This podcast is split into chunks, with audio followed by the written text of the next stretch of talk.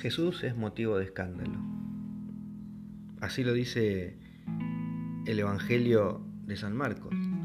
Jesús era motivo de escándalo principalmente entre su comunidad más cercana, más pequeña, en su pueblo. Y claro es que todos veían en Jesús ese carpintero, ese hijo de José y María. Y obviamente les costaba ver al Hijo de Dios. Les costaba ver y comprender esos milagros que Él podía hacer y eso que Él venía a enseñar al mundo a través de su palabra. Seguramente, así como Cristo se asombraba de la fe de esa gente, pueda pasarte en tu vida que tal vez te asombres de la falta de fe de los más cercanos, de tu familia, de tus amigos, de tus compañeros de trabajo.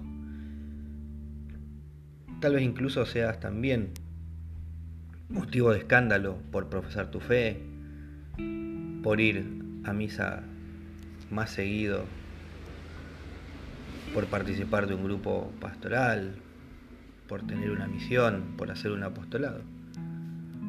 Y Jesucristo sabía que no iba a ser fácil su camino y por eso salía y evangelizaba también fuera de su comunidad, cada vez más lejos, a paso lento.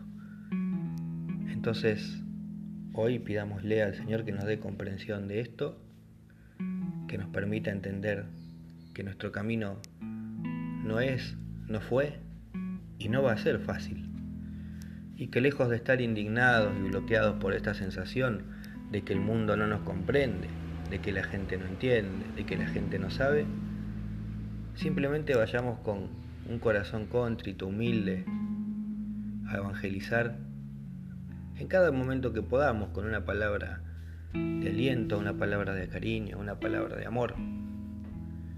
Y seguramente eso va a construir las bases de nuestra evangelización, de nuestra misión, de nuestro apostolado en la vida, así como lo hizo en Jesucristo que finalmente terminó llevando su palabra por todo el mundo.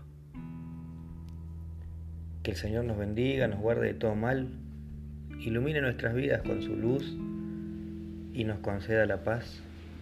En el nombre del Padre, del Hijo y del Espíritu Santo.